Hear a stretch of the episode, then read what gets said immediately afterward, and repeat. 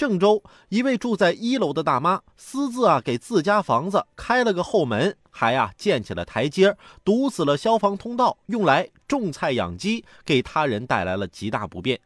登门劝说的物业呢，被大妈给骂跑了。其他业主忍无可忍，联手将这个台阶拆除。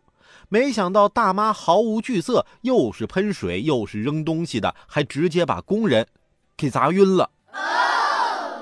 这都什么素质啊？还有没有点规矩了？我说的不光是这违建了还把人砸晕了的大妈，还有当地的城管执法部门的人呢。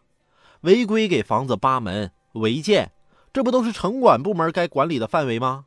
如果你们能把自己的本职工作做好，那又何须没有执法权的物业和其他业主来动手呢？